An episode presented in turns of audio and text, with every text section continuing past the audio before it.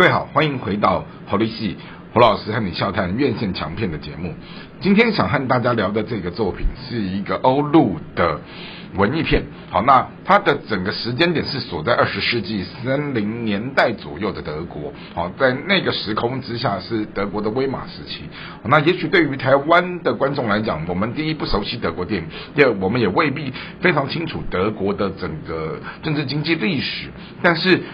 单就电影的整个作品跟风格，还有整个拍摄技法，我觉得这个作品还是值得拿来跟大家聊一聊。好，它的剧名叫做《永别了柏林》。好，那这部戏它主要是在谈到，好，在民生凋敝一九三零年代的德国，好，在一个这样的战争期间的状况里面的时候，好，然后大家好就是在。普遍的大景大环境的景气的失业低迷通货膨胀，好使得许多的有能力的年轻人，他们不得好这不趋于这样的一个社会的形式变成愤青，然后他们找不到工作，他们失业，他们就是有志难伸，好，他们最后就选择享乐主义，好就在所谓的夜店、妓院甚至俱俱乐部。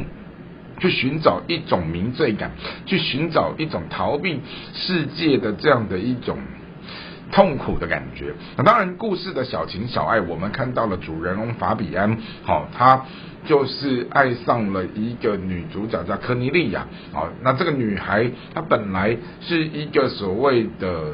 法律事务所的一个见习生，那他的梦想是想成为一个戏剧啊演员，最后他也如愿以偿了啊，甚至在这样的一个小情爱小爱的过程当中，我们看到了好男主角跟女主角本来是在论及婚嫁的情况之下，而女主角她为了想要成名，她最后还是跟所谓的制片人发生了一些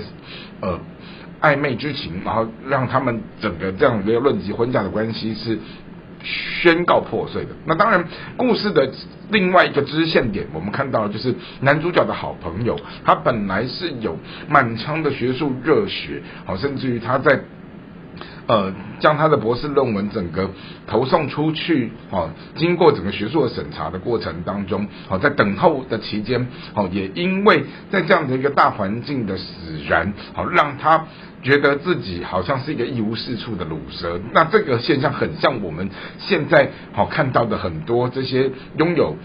杰出的学术成就，然后有很很好的文凭，但是找不到工作的这些啊所谓的流浪教师，那种情节是很相似的哈。那男主角的这位好朋友，他最后也是因着好耐不住，然后可能等候不到最后的这样的一个结果啊，甚至于他收到了一封恶作剧的信，好，明明他是。他的博士论文有通过，他甚至于可以得到一个所谓的很好的教职，但是被所谓的行政决策者旁边的这些做事情的人，就是对他有敌意，甚至于陷害他啊！他号称说写了一封恶作剧的信，然后让这个男主角的朋友最后就是抑郁身亡哈，然后自己选择枪伤自尽这样子，好那也造成了就是说我们看到这样的一个。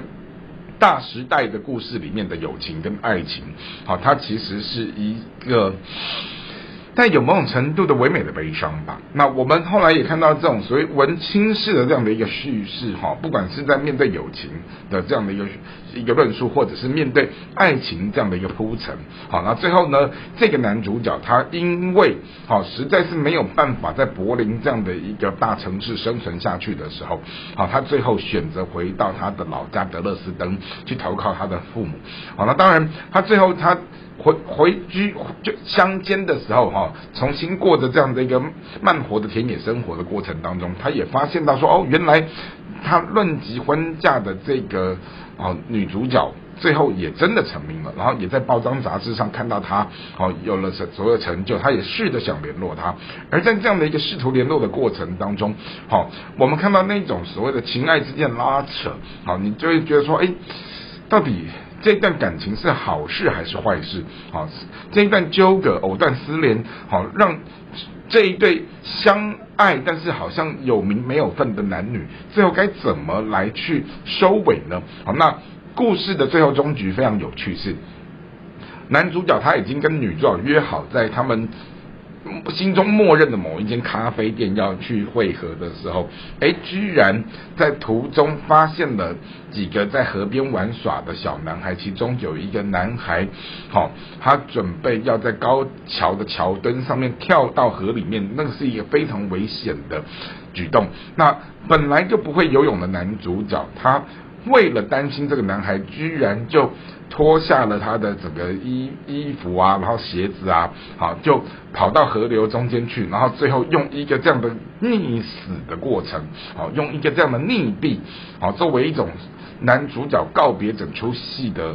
一个收尾，好那这样的一个退场，好那当然我们也看到了这样的一个故事当中，好为。这个永远等不到男主角的女主角，她继续坐在咖啡店的留白，好留下了一个耐人寻味的伏笔。好，那当然，呃，整部作品我们刚提到了。台湾的影迷或许对于欧洲的电影不是那么的清楚，特别对于什么德国的影视娱乐界啊，那当然这位男主角长得非常的帅哦，特别介绍好是德国的影帝汤姆希林，他年少的时候是童星，后来在慢慢转型的过程当中哈，他也接触了什么舞台啊、电视啊、电影，那在二零一三年的时候得到了德国。影帝的这样的一个殊荣的时候，他才慢慢的打开他的国际知名度。好，那借由这一部作品当中，这我们也可以看到说，哦，整个德国他们在以一个呃有别于好莱坞式的这种浮夸的商业叙事手法，而在这样的一个慢步调的文艺剧情片当中，哈，我们如何用一种比较。漫步掉抽丝剥茧，甚至于享受在这期间，好去感受这一部电影，它在整个新旧的拍摄手法，或者是在一种新旧的电影影音叙事的风格之间，哈。然后导演在做一个这样的对话跟挑战，好，那这也是我们从整个故事之外的画外之音的技术哈，特别是在整个影音的这样的一个特效或者是铺陈，或者是在作为一个关于旧的画面跟新的画面哈，它如何交杂重叠在一起的时候，让我们去看到。那个时候的柏林，也许是繁荣，也许是堕落啊。那个时候，好，的整个大时代，也许看似繁华，但是在一个低迷的沉沦的过程当中啊，主人翁的小情小爱，他们如何在这里面继续的往前生存下去？哈，就是一个时大时代的所谓的不得志的愤青们，他们在那个年代。的一个故事，那这就是关于《永别的柏林》这部电影所带给我们的一个启示。那也鼓励大家有空的时候，我们可以去戏院看一看。今天的节目就和大家分享到这里边，我们下次再会。